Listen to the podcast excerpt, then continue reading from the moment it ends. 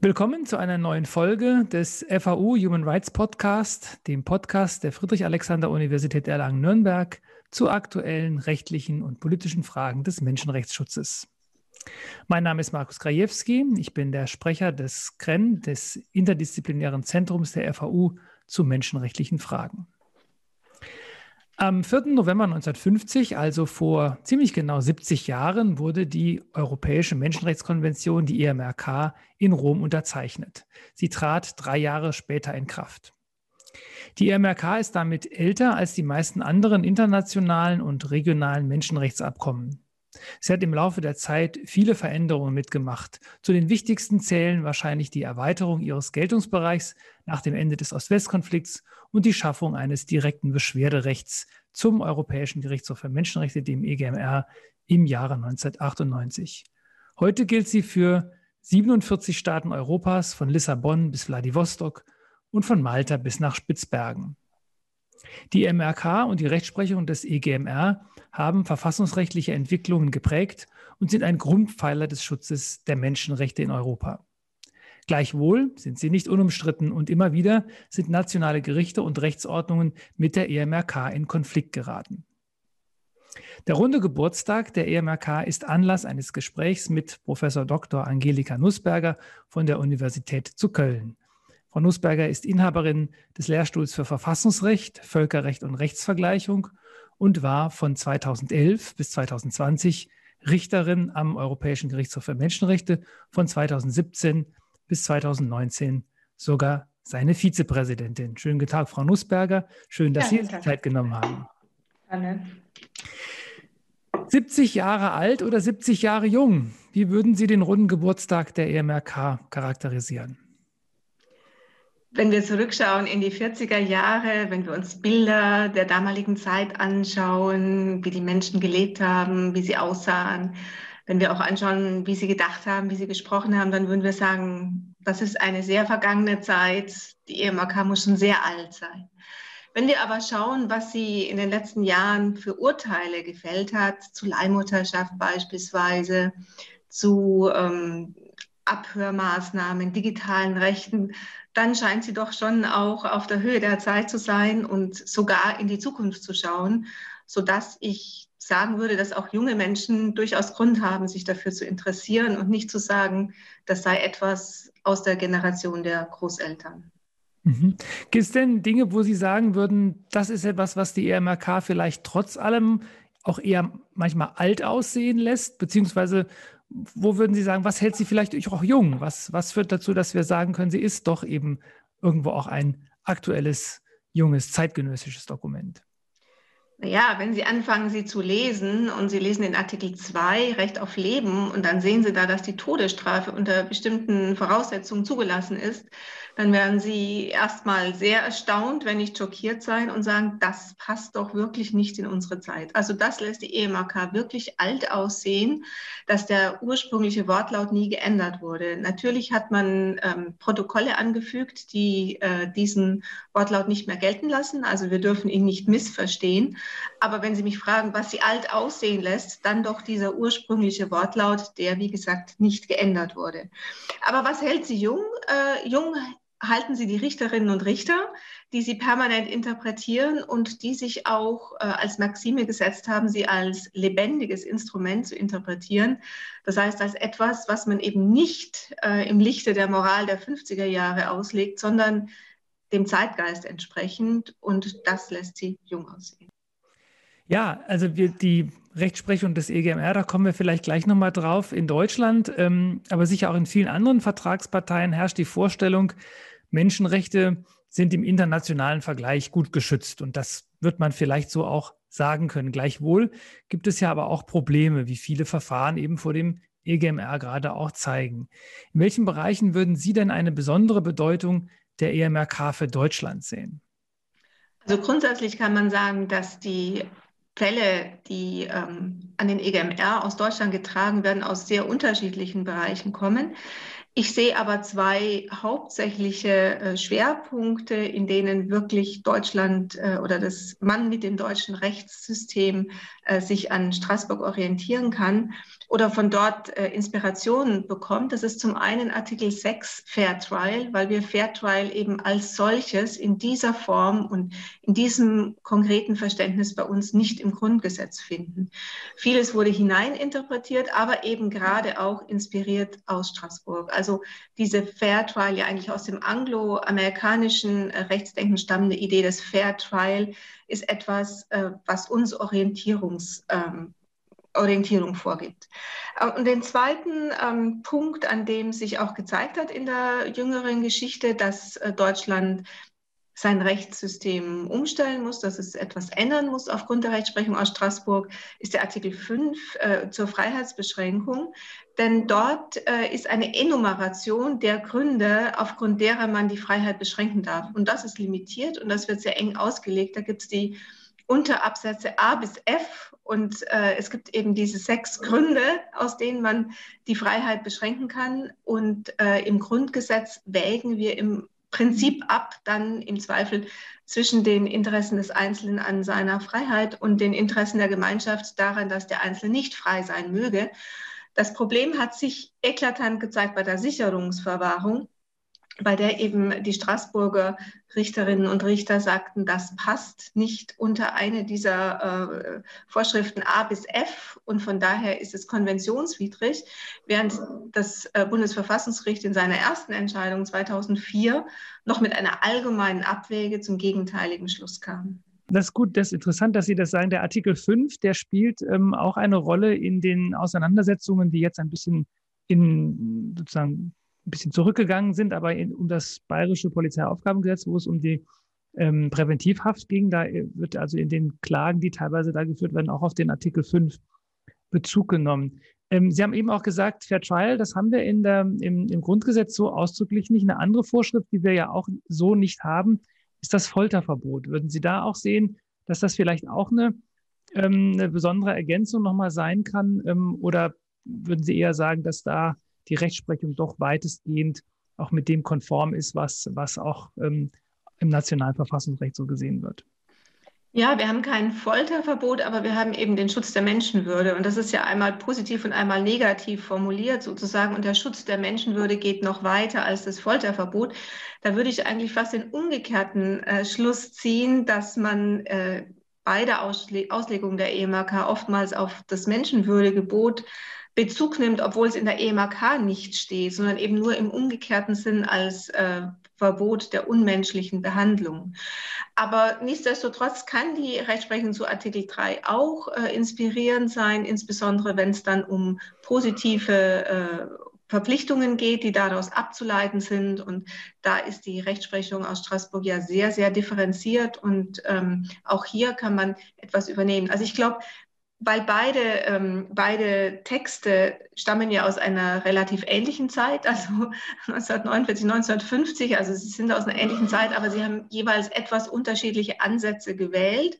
Das eine war eben die deutsche Tradition, das andere war die europäische Tradition und es wirkt eben gut ineinander und äh, befruchtet sich auch gegenseitig.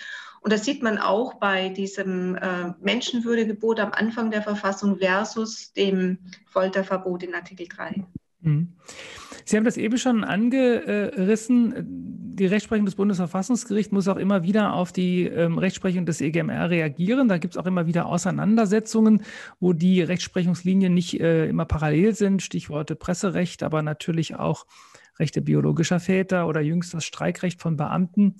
Von außen betrachtet hat man manchmal das Gefühl, dass es dem Bundesverfassungsgericht doch hin und wieder schwerfällt, zu akzeptieren, dass es da ein Gericht gibt, das seine Rechtsprechung korrigiert, noch dazu zu Menschenrechten. Sehen Sie das auch so? Und wenn ja, woran mag das wohl liegen? Naja, Schwerfeld ist da ein, ein deutungsoffener Begriff. Ich glaube, es äh, gefällt keinem Richter und keiner Richterin, korrigiert zu werden. Man ist immer lieber in der oberen Instanz als in der unteren Instanz. Aber darum geht es hier auch nicht, dass es eine obere oder eine untere Instanz wäre, äh, wie ich gerade vorhin sagte, es ist eine wechselseitige Inspiration aufgrund der unterschiedlichen Herangehensweisen.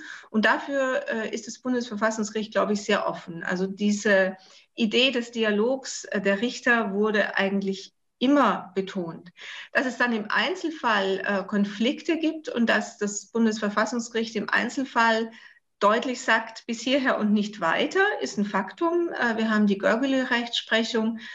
Aber da wurden eben meistens die Theore äh, theoretisch die Grenzlinien aufgezeigt. Äh, es wurde aber nicht dann die Tür zugeschlossen, sondern äh, bisher hat das Verfassungsgericht sich ja keiner Umsetzung einer Einzelentscheidung entgegengestellt, anders als die Gerichte, die meinten, daraus Honig ziehen zu können, äh, wie das russische Verfassungsgericht, die dann einfach wirklich Entscheidungen nicht implementiert haben. Also in der deutschen Situation ähm, ist es eben nur so, dass äh, die Linie gezogen ist, aber die Linie noch nicht ähm, zu einem Grenzzaun geworden ist. Wenn Sie das Streikrecht ansprechen, dann äh, ist es natürlich eine Möglichkeit, dass hier ein echter Konflikt entsteht, weil wenn man die Entscheidung des Bundesverfassungsgerichts genau liest, dann ist ja da schon der Wink mit dem Zaunpfahl, dass es sich hier um ein Fundamentalprinzip, ein Strukturprinzip ähm, der Verfassung handele. Und da mag es dann schwierig sein, wie man den Dialog fortsetzt, wenn man unterschiedliche Antworten in Straßburg und Karlsruhe gibt. Das glaube ich gerne nochmal aufgreifen. Sie haben das äh, Stichwort Görgele-Rechtsprechung, da kommt das ja auch her mit dem, der verfassungsgerichtlichen Rechtsprechung, dass es eben keine automatische Vollstreckung gibt und dass man ähm, Urteile, die eben gegen Fundamentalprinzipien der Verfassung verstoßen, dass man die, dass man die so nicht ähm, umsetzen darf. Das ist ja, wie Sie auch gesagt haben, eine Rechtsprechungslinie, die zumindest in ihrem theoretischen Ansatz von anderen Verfassungsgerichten, insbesondere dem russischen, eben übernommen wurde. Wie ist das eigentlich in so einem Gesamt, ähm, sag ich mal, EMRK-Rechtsprechungsraum? Müssen da die obersten Gerichte, die Verfassungsgerichte auch das mit berücksichtigen, dass ihre Rechtsprechungslinien möglicherweise ähm, anderswo anders gedeutet werden können? Oder würden Sie sagen, das Problem liegt dabei, ich sage jetzt mal, in, in, in Russland, wo man bewusst vielleicht diese Rechtsprechung anders verstanden hat, als ähm, sie das Bundesverfassungsgericht gemeint hat? Ja, das ist die Frage der Verantwortung dafür, missverstanden zu werden. Also mir hat äh, vor kurzem gerade Herr Grabenwarter vom österreichischen Verfassungsgerichtshof gesagt, äh, es hätte eine Entscheidung des österreichischen Verfassungsgerichtshofs aus den 80er Jahren gegeben, die dann, ich glaube, auch von Russland äh, vor kurzem, also 40 Jahre später, in einem ganz anderen Zusammenhang zitiert worden ist. Äh, da kann man keine Verantwortung dafür übernehmen und insbesondere nicht, wenn man absichtlich missverstanden wird. Aber wenn man natürlich im Rahmen eines äh, sogenannten Verfassungsgerichtsverbunds äh, auf Fragen Antworten gibt, die alle gleichermaßen betreffen und wenn man auch einen besonders guten Ruf hat, hier äh, Sachliches dazu beizutragen, dann glaube ich, muss man schon wissen, dass äh, die Entscheidungen äh, nicht nur mit wachem Auge gelesen werden, sondern eben auch dann sehr gern zur Unterstützung der eigenen Position herangezogen werden. Also ich würde schon Fingerspitzengefühl anmahnen wollen. Also man könnte fast von so einer vielleicht gesamt-EMRK-rechtlichen Integrationsverantwortung ähm, des Bundesverfassungsgerichts und anderer Gerichte vielleicht sprechen. Ja. ähm, die, der, der EGMR und die EMRK ist ja eine ähm, von drei, äh, also von, von drei regionalen äh, Menschenrechtssystemen mit auch Menschenrechtsgerichtshöfen und der gerade der EGMR wird oft auch als Vorbild für den interamerikanischen Gerichtshof oder auch für den afrikanischen äh, Menschenrechtsgerichtshof angesehen. Gibt es eigentlich auch umgekehrt etwas, wo Sie sagen würden, der EGMR könnte etwas von seinen regionalen Geschwistern lernen? Also die drei Gerichte sind ja alle äh, sehr willig und freudig, miteinander zusammenzuarbeiten. Und kurz vor dem Ende meines Mandats äh, in ähm, Herbst 2019 war ich in Kampala zu einer Feier, zu, einer, äh, zu einem Treffen der drei Gerichtshöfe, bei dem man auch vereinbart hat, dass man intensiv zusammenarbeiten will. Natürlich ist äh, der ähm, EGMR einfach das Gericht mit der längsten Geschichte, mit den mit der ausgeprägtesten Fallrechtsprechung. Und von daher ist es nur natürlich, dass äh, der EGMR von den anderen beiden Gerichten äh, vor allem zitiert wird. Aber es gibt durchaus auch Beispiele für Lernen in der anderen Richtung, beispielsweise ähm, die ähm, äh, Suspensiv, also Eilentscheidungen, die getroffen werden. Da ist die Frage, ob äh, ob dann äh, diese Eilentscheidungen, die getroffen werden, auch wirklich schon äh, bindend sind. Und wenn man die Eilentscheidungen nicht einhält, ob man dann sich äh, dabei wieder einer Konventions, ähm, äh, Konventionsverletzung schuldig macht. Das hat der ähm, amerikanische ähm, Menschenrecht, interamerikanische Menschenrechtsgerichtshof so entschieden. Und das ähm, Straßburger Gericht hat sich dann darauf bezogen in äh, seiner Entscheidung, in der es äh, hier einen Rechtsprechungsschwank, eine Rechtsprechungsänderung vollzogen hat. Also da war das durchaus ein inspirierendes Moment. Ähnliches gibt es bei Nebis in idem äh, bei der Auslegung oder auch bei dem innovativen Entschädigungssystem äh, in, dem, in dem interamerikanischen System, die ja da äh, sehr kreativ äh, festsetzen, wie Urteile umgesetzt werden können. Aber äh, es ist natürlich ein anderes System. Man muss ein System auch in sich selbst äh, verstehen. Und das afrikanische System ist auch, es ist ja schon der Konventionsname, also von Human Rights and People's Rights. Also es geht ja auch um die Rechte der Völker. Es ist ja schon in gewisser Weise auch ein Aljut. Und man kann auch nicht einfach so übertragen. Und man muss ja auch ähm, darauf achten, dass man äh, seine legitime Grundlage, aufgrund derer man judiziert, nicht verlässt. Aber gerade der EGMR hat ja in, in jeder Hinsicht betont, dass er den, äh, die EMAK so auslegen will, dass sie sich mit dem Völkerrecht insgesamt harmonisch verträgt, also nicht als isoliertes äh, Vertragsgebäude, sondern eben als ein, ein Teil des Völkerrechts und äh, deshalb ist diese Kooperation, die ja auch jetzt ähm, institutionalisiert ist zwischen den Gerichten, glaube ich, für alle drei sehr wertvoll.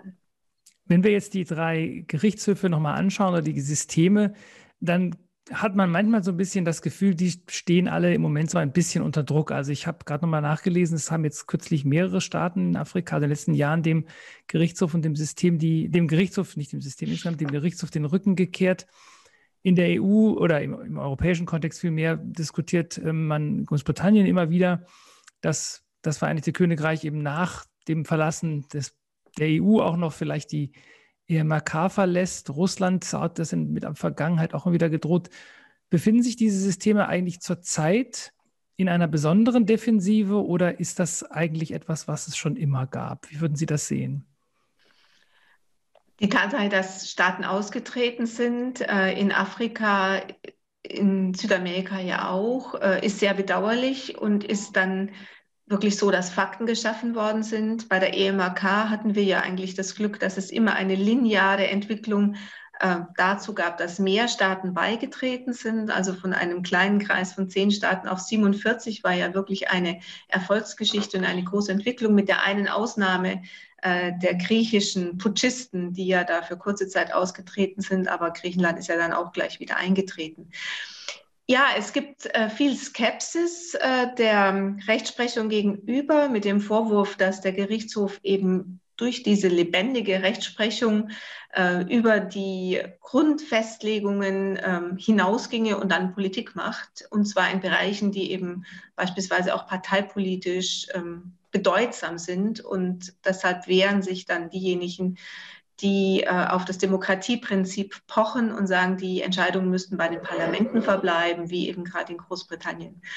Ich hatte eigentlich so einen, einen Peak gesehen bei dieser Entwicklung, als auch das Referendum in der Schweiz war auch mit dem, äh, mit dem Impetus, äh, wir wollen keine fremden Richter und wir stellen das dem Volk zur Abstimmung da hatte ich richtig Sorge, denn ich dachte, wenn in der Schweiz so ein Referendum mit Mehrheit entschieden wird, dann könnte ein, ein Dominoeffekt eintreten, dass man sagt, ja, wenn sogar die Schweiz äh, es nicht für nötig hält, sich an so einen Vertrag äh, zu halten, dann wir eben auch nicht.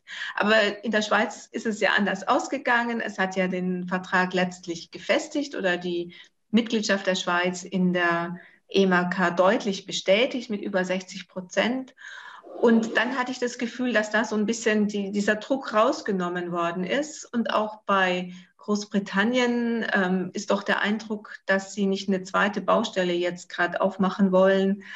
Neben dem Brexit, äh, dass sie noch, also die ähm, Theresa May hatte es ja angekündigt für ihre nächste Wahl, die es für sie nicht mehr gegeben hat. Da hatte sie äh, gesagt, äh, erster Brexit und dann die EMAK. Aber das ist noch nicht realisiert. Von daher würde ich im Moment diesen konkreten Druck, den ich vielleicht vor zwei Jahren gesehen hatte, nicht so intensiv sehen. Aber natürlich, die, die Gefahr ist da und insgesamt äh, hält man ja Menschenrechtsrechtsprechung nicht mehr so für selbstverständlich, wie man sie für selbstverständlich früher gehalten hatte. Vielleicht wenn ich darf, mal eine persönliche Frage. Sie waren neun Jahre Richterin am Menschenrechtsgerichtshof, dem EGMR in Straßburg. Ähm, was war da in der Zeit das Beste und was fanden Sie vielleicht auch besonders schrecklich? Ja, dann fange ich mit dem Schrecklichen an. Also es war ja in Frankreich, ich habe ja in Frankreich gelebt, in Straßburg, und es war die Zeit der Terroranschläge. Und das war wirklich etwas, was äh, gerade uns auch als Richter, die für Menschenrechte einstehen müssen, doch sehr mitgenommen hat. Also in meinem Stadtviertel, wenn ich aus meinem Haus kam, dann habe ich in drei Gewehrläufe gleichzeitig geguckt und ich übertreibe nicht. Also es waren wirklich, ich habe im jüdischen Viertel von Straßburg gewohnt und da waren überall schwer bewaffnete Soldaten. Und das hat einen schon sehr beeinträchtigt und gerade auch, weil wir dann ja Fälle hatten, wo es um den menschenrechtlichen Schutz von Terroristen ging. Also das war keine einfache Erfahrung, eine emotional schon sehr beeinträchtigende Erfahrung. Wenn Sie mich nach dem Schönsten fragen, dann würde ich fast sagen, das war der Schluss. also äh, als ich den Gerichtshof verlassen habe, äh, hatte ich Glück, weil noch keine Pandemie war. Das heißt, man konnte noch feiern, man konnte noch ähm, Abschied nehmen. Und da haben meine Kolleginnen und Kollegen eine Abschiedskonferenz für mich äh, organisiert äh, zu dem von mir gewünschten Titel Judging History. Und das war wirklich für mich so eine Gelegenheit, dass äh, Kolleginnen und Kollegen aus Deutschland alle kamen, die mir nah waren und mit denen ich im akademischen Diskurs stand und auch meine Europäer, wenn ich das so in Anführungszeichen sagen darf. Dass also die beiden Kreise, in denen ich immer quasi getrennt gelebt hat, sich plötzlich geschlossen haben und miteinander diskutiert haben. Und diesen Tag habe ich in großer äh, Freude und Dankbarkeit in Erinnerung. Muss man sich unter Judging History vorstellen? Worum ging es da?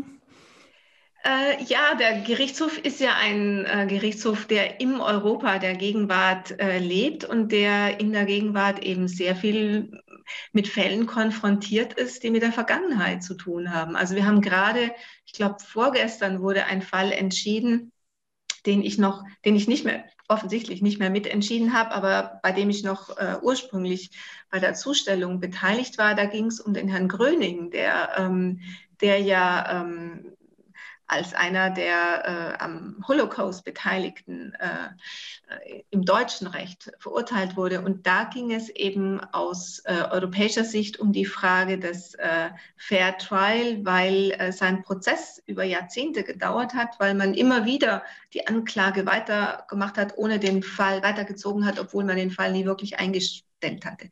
Das heißt, das ist ein, ein Judging History. Man setzt sich mit, dem, mit der äh, Vergangenheit auseinander. Wir hatten einen faszinierend schwierigen Fall aus der Ukraine. Da ging es um ein Fußballspiel, äh, das äh, die Ukrainer gegen die deutsche Besatzungsmacht anno dazu mal anno 1940 oder so, glaube ich, geführt hatten. Und da war die Frage, inwieweit diejenigen ukrainischen Fußballspieler, die da teilgenommen hatten, inwieweit sie ähm, Kollaborateure waren. Und beschwert hatte sich der Sohn ähm, eines der teilnehmenden Fußballspieler, äh, weil eben äh, sein Vater dann auf einem Filmplakat, ich erinnere mich nicht mehr genau, auf einem Filmplakat äh, in einer Weise dargestellt wurde, die er missverständlich fand.